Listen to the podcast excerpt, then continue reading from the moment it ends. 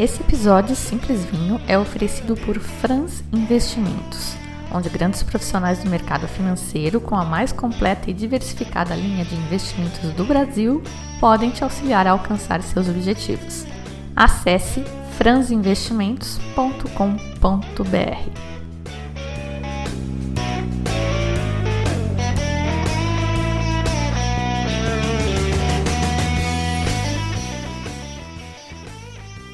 Olá, bem-vindos ao Simples Vinho, onde a gente desfruta toda a complexidade do vinho de forma simples, quase um bate-papo. Piemonte, terra de dois dos grandes Bs da Itália. Tem mais, com B, sem B, no Piemonte mesmo ou espalhado por esse país que é o maior produtor de vinho do mundo. Às vezes a França passa na frente, mas no momento é a Itália mesmo. Os Bs italianos são vinhos famosos e, consequentemente, caros, mas quanto mais a gente conhece, mais jeitinhos a gente vai achando aí para maximizar a felicidade e minimizar o desembolso. No programa de hoje a gente vai focar nos dois grandes Bs do Piemonte, Barolo e Barbaresco. Bora lá!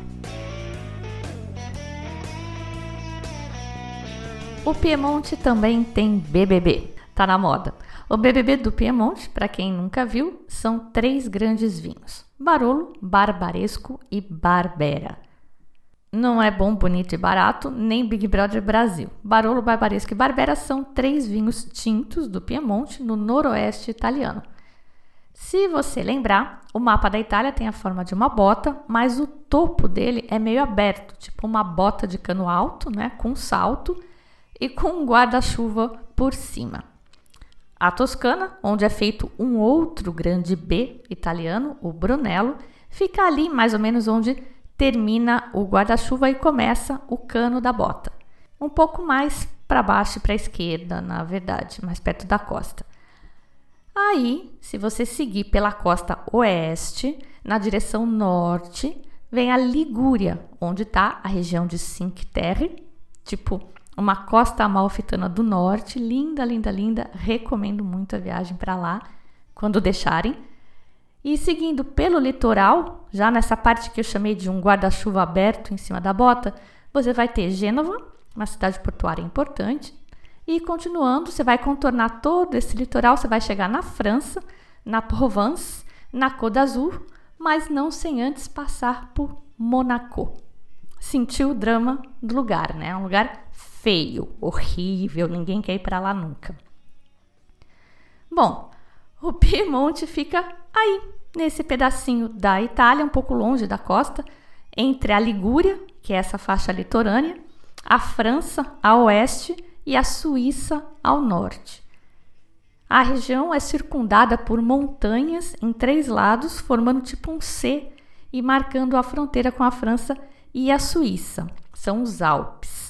Quem tiver a aspiração de subir no Mont Blanc já pode aproveitar um passeiozinho pela terra do Barolo e fazer uma escalada. Marcando a borda com a Ligúria ao sul, protegendo da influência do mar, a gente tem a cadeia dos Apeninos, que vai rumo ao centro da Itália para o sul. A maior cidade ali é Turim, que já foi, nos idos, a capital da Itália. É chique até hoje. O clima aqui é continental, que é aquele que a gente aprendeu, tem o verão curto e seco, com grande variação de temperatura entre os meses mais quentes e mais frios e também entre o dia e a noite. Essa região também é ótima para a gente relembrar e praticar outros conceitos que a gente aprendeu naquele capítulo sobre o que as videiras querem. A gente vai ver aqui a influência de um corpo d'água, percentual de areia no solo e a importância da incidência de sol no vinhedo. Se ele está inclinado e voltado para o sul ou se ele está na planície. Vai ser um ótimo exercício. Por uma daquelas obras de Deus, ou do diabo, ou de Baco, quase não tem área plana no Piemonte. Mais de 40% da área é montanha, montanha hard mesmo. Pensa que o Piemonte significa ao pé do monte, né? E o monte em questão aqui é nada mais, nada menos que os Alpes. Uns 30% da, da área, do restante da área, é ondulada e só 26% é planície. Possivelmente por esta topografia, mais da metade dos 700 km quadrados de vinhedos são denominações de origem classificadas. Atualmente são 17 DOCGs, denominação de origem controlada e garantida, o topo da pirâmide de qualidade do vinho italiano, e 51 DOCs, denominação de origem controlada, que vem logo abaixo na, da DOCG na pirâmide. Nenhuma IGT. Não tem IGT no Piemonte. Pelo menos não de vinho. Digo isso porque, comprovando essa minha tese de que o lugar aqui é obra do demônio, no caso do demônio dos gordinhos, né?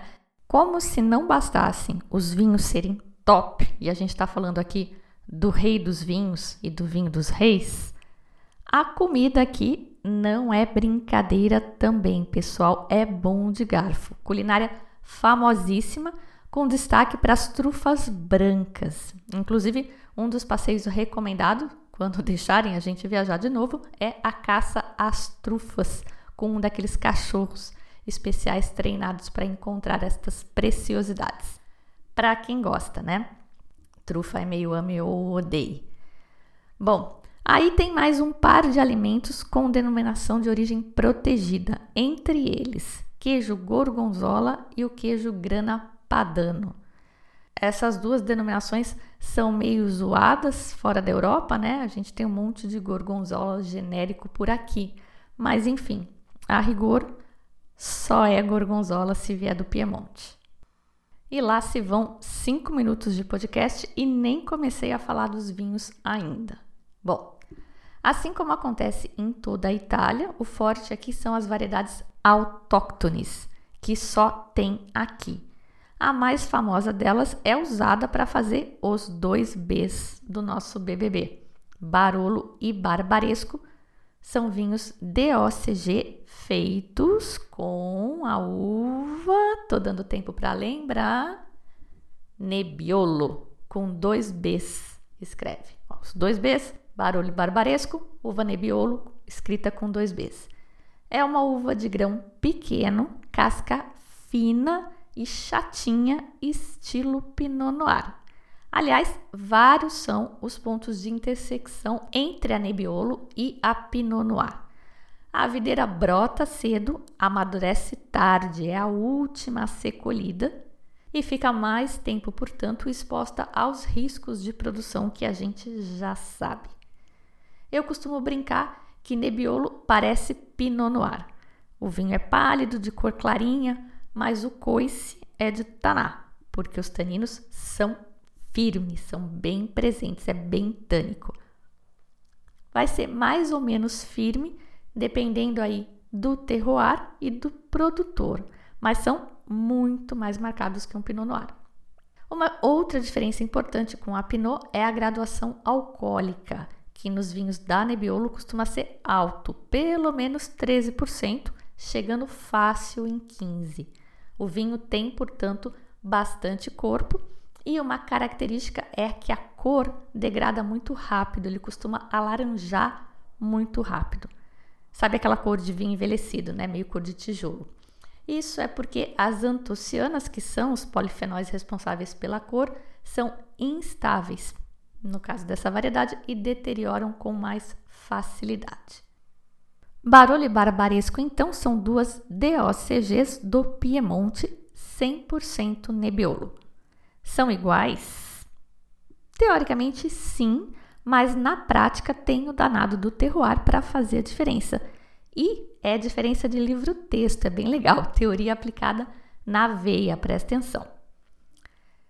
Ali na região do Piemonte, então, ela é subdividida em províncias. Tem as cidades, as comunas. Não me peçam para explicar a diferença de cidade e comuna. Eu vou usar os termos que eu encontro na literatura. Muito bem. Na província de Cuneu, no sul do Piemonte, tem uma cidade chamada Alba. Certeza que os mais antenados aí já se ligaram que tem um monte de vinho de Alba. Dolcetto d'Alba, Barbera d'Alba, Nebbiolo d'Alba São todas denominações de origem dessa região, perto da cidade de Alba, que é meio ao redor de onde está tudo. Barolo e Barbaresco estão ao redor de Alba também. Então vamos lá. Tem uma comuna chamada Barolo, onde os caras plantam Nebbiolo e produzem o vinho Barolo DOCG. Como sempre, a região demarcada em si, onde se produz o Barolo, não corresponde exatamente à vila chamada Barolo. Ela fica ao sul de Alba. Uma outra comuna ao norte de Alba também planta Nebbiolo e produz um vinho chamado Barbaresco DOCG. Ambos são 100% Nebbiolo. Em termos de aromas e complexidade, são parecidos, profundos, com aromas de rosas. Rosa é um descritor citado frequentemente para falar da, do barolo e da, do barbaresco. Cereja azeda, sabe aquela fruta vermelha, mais, mais verdinha, silvestre, não tão madura, e couro. Especiarias também. E a grande diferença dos dois é a pegada de taninos do vinho. O Barolo é mais punk e o Barbaresco é mais sutil, mais delicado. Se dizia, naquela época em que o politicamente incorreto era permitido, que o Barolo era o vinho dos reis e o Barbaresco era o vinho das rainhas. Em termos de regras de produção, as principais diferenças são com relação ao envelhecimento. Os Barolo são pelo menos três anos na bodega dos quais pelo menos a metade, 18 meses, em barricas. Já o barbaresco tem proporcionalmente menos tempo de barrica. Do total de dois anos que ele precisa envelhecer na bodega antes de ser lançado no mercado, pelo menos nove meses tem que ser passado em barrica. Então, falando de um outro jeito para ficar mais fácil de guardar, Barolo, 36 meses de armazenamento, sendo que 50% desse tempo em madeira. Barbaresco, 24 meses de armazenamento e menos de 40% deste tempo em madeira. Ambas apelações podem ainda ter o termo reserva, e aí precisam de mais dois anos de armazenamento. Mas o que faz esses dois vinhos diferentes não é só tempo de armazenamento. Eu falei que era coisa de livro-texto, né? Vamos contextualizar as duas regiões então para entender. A gente já viu onde está o Piemonte ali no guarda-chuva em cima da bota, circundado pelos Alpes. A região geopolítica do Piemonte é dividida em províncias e essa mais ao sul chama Cuneu, cuja capital é uma cidade chamada Cuneu também, mas ela não é importante para a gente. A nordeste de Cuneu está a província de Asti, que faz, entre outras delícias, o moscato d'Asti, que a maioria já deve pelo menos ter ouvido falar. Muito bem, tem uma área chamada Lang, que é a terra do Nebbiolo. Barolo e Barbaresco e outras cocitas más à base de Nebbiolo estão em Lang. E eu não sei muito bem o que é Lang. Não é uma cidade, não é uma província, não é uma comuna, mas é patrimônio cultural da Unesco e tem denominação de origem. Tem a Lang DOC e ela contempla todas as uvas permitidas na região, e são bastante.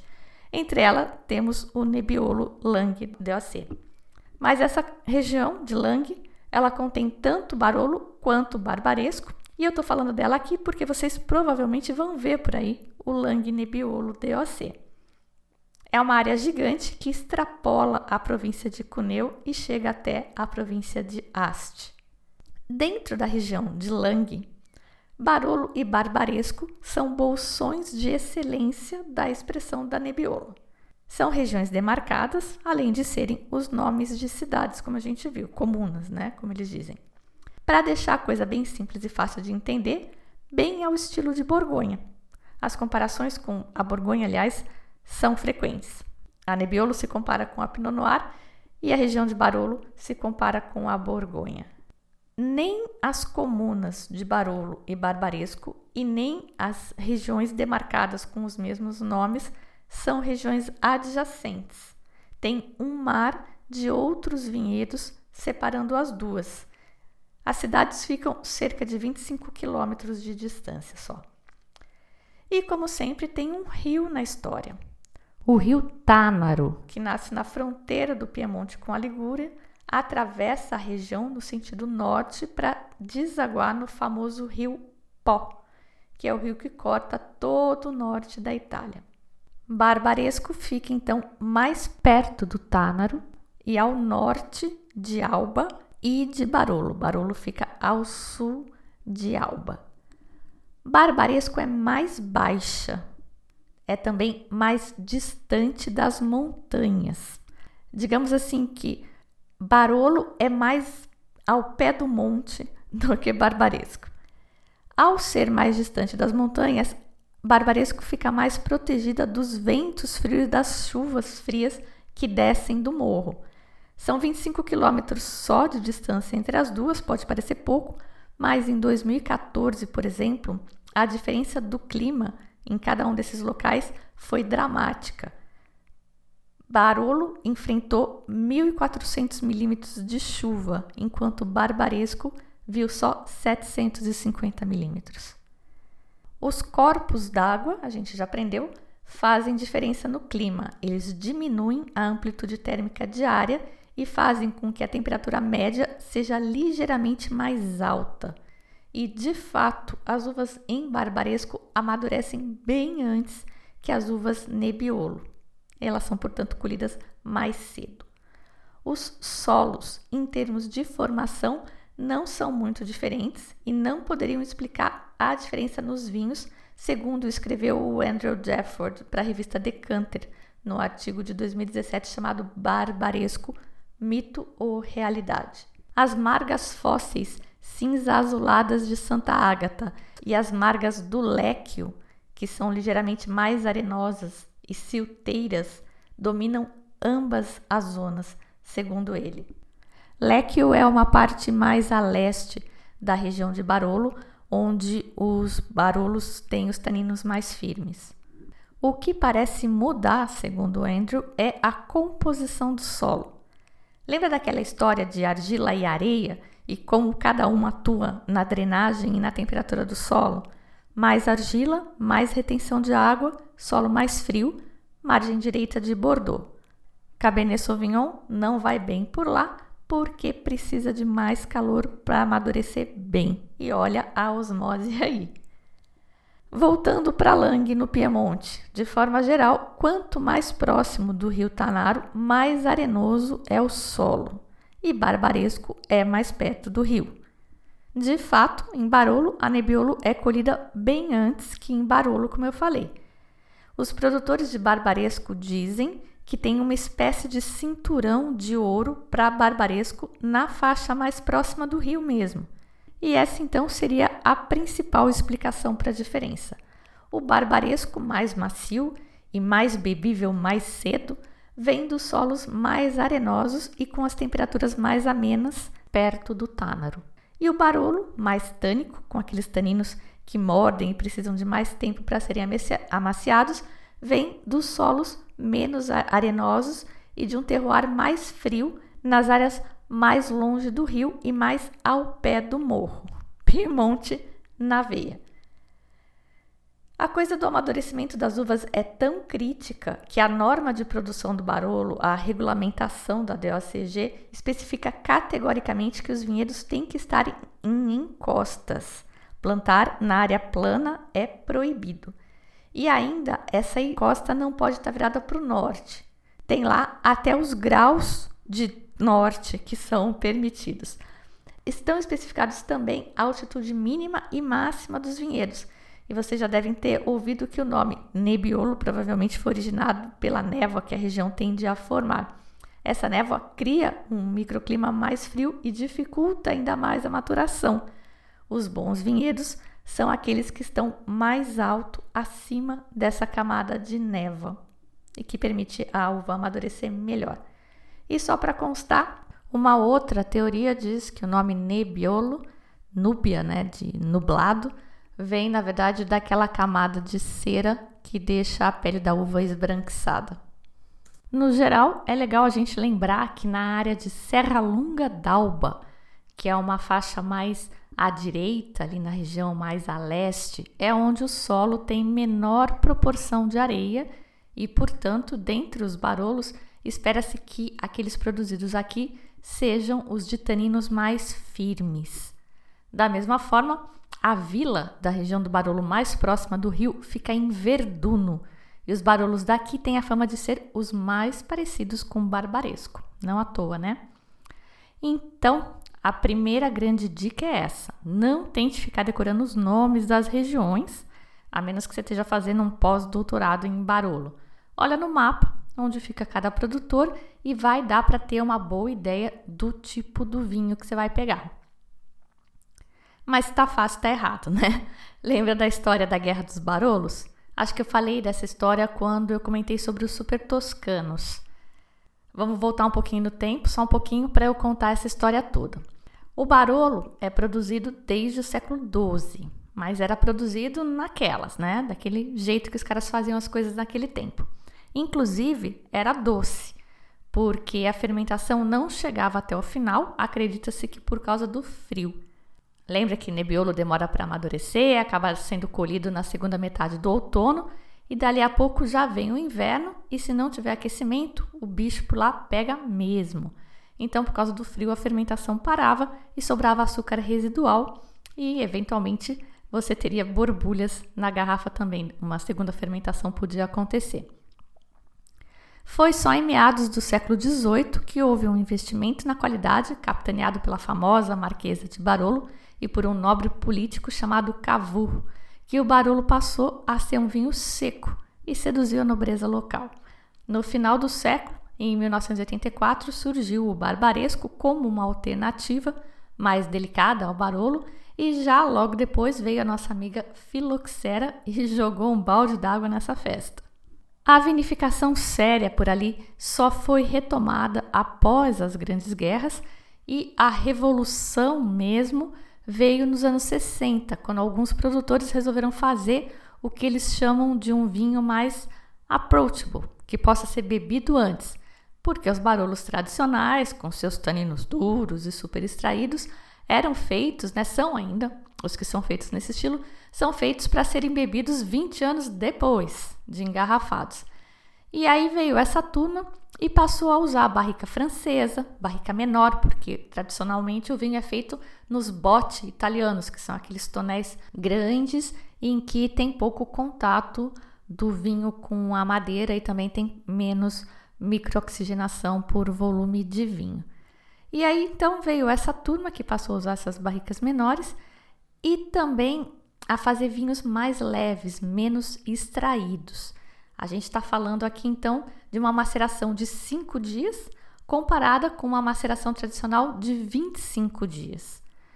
E o vinho acaba também sendo mais frutado e dizem eles, acreditam eles, que ao usar essas barricas menores, os taninos da barrica ajudam a complementar os poucos taninos que são extraídos nessa maceração mais curta. Não sei. Se você lembrar naquele episódio sobre os taninos, os estudos é, que eu citei lá, eles diziam que pouquíssimo tanino de madeira passou para o vinho. Eles não acharam evidência, pelo menos. Mas tem muita coisa para ser explicada em vinho ainda, né? Enfim, é o que dizem por lá. E quem quiser conhecer melhor essa história, tem um livro e um filme, chama Barolo Boys. A Revolução do Barbaresco começa também após a Segunda Guerra, quando a família Gaia, que escreve com J, Gaja, foi que decidiu se estabelecer ali para justamente elevar o patamar desse vinho que nasceu na sombra do Barolo, mas hoje em dia já tem o seu mais que merecido lugar ao sol. Eu tô longe de ser expert em Barolo ou Barbaresco. Tomei pouquíssimos vinhos desses na vida Aliás, só comecei a me entender com os tintos italianos ano passado. A acidez me incomodava um pouco, acho que, como o pessoal diz por aí, meu paladar não estava pronto. Mas em 2020 tive umas experiências bem boas e estou bem entusiasmada com eles agora. Mas nada que me coloque minimamente em posição de dar palpite. Eu lembro uma degustação de vinhos italianos que eu fui há um tempo atrás, tem uns três anos já, e eu estava lá toda prosa, tomando os meus barolos, mandei uma foto para um amigo meu que é sommelier e que morava na Itália. Resposta dele: Ah, essa cantina não é muito boa, não. Vinho de 600 conto por aqui.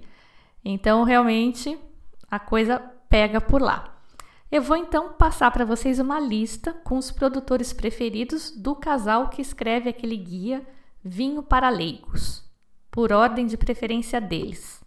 Giacomo Conterno, Pio Cesare, Giuseppe Mascarello, Brunotto, Giuseppe Rinaldi, Elio Altari, Bartolo Mascarello, Cordeiro di Montesemolo, Vietti, Luigi Pira, Cereto, também conhecido como Bricorote, Manzoni, Gaia, Marchese di Barolo, Marcarini, Michele Chiallo, Aldo Conterno, Conterno Fantino, Roberto Voersio, Giacomo Borgogno, Luciano Sandroni, Fontana Freda, Paolo Scavino, Renato Ratti, Poderi Colla, Brovia, Elvio Cogno, Clerico, Pirei Figli. Alguns produtores, entre eles Giacomo Conterno, os dois Mascarelos, Giuseppe Rinaldi, Bruno Giacosa, produzem o Barolo no estilo tradicional. Os outros, Gaia, Altari e Clérico, usam o estilo moderno. E alguns, como o Tireto e o combinam os dois, que é uma tendência né, de combinar o moderno com o antigo, o tradicional.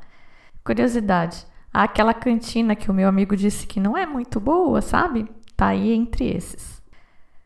A lista dos barbarescos: Bruno Tiacossa, Gaia de novo, Marchese de Gresse, Tireto de novo, Produtore del Barbaresco e De Forville. Gostaram do meu italiano? Não se preocupem, vou deixar tudo por escrito no post onde eu vou publicar esse episódio no site www.simplesvinho.com. E assim, fechamos o nosso podcast com um barulho barbaresco só. Tenho muito mais coisa legal para falar de vinhos à base de Nebbiolo, inclusive algumas alternativas bem interessantes que a gente pode tentar garimpar por aí. Não vou falar hoje porque o programa já está muito comprido, vocês sabem que eu não gosto de episódio comprido, mas já está quase pronto, juro, e sai em breve, que eu minto pra caramba aqui, né? Eu digo, ah, vou fazer e acabo não fazendo mas esse aí tá quase pronto. Não vai ser o próximo, porque o próximo episódio vai ser o SV 100, o Simples Vinho 100. Vai ser comemorativo, mas no 101 a gente fala desses outros Nebbiolo que dá para comprar sem virar sem teto. Tô vendo se consigo até cupons de desconto também. Torçam aí, cruzem os dedos. Eu sou a Fabiana Knossaisen e vou ficando por aqui com o Simples Vinho. Tchim, tchim.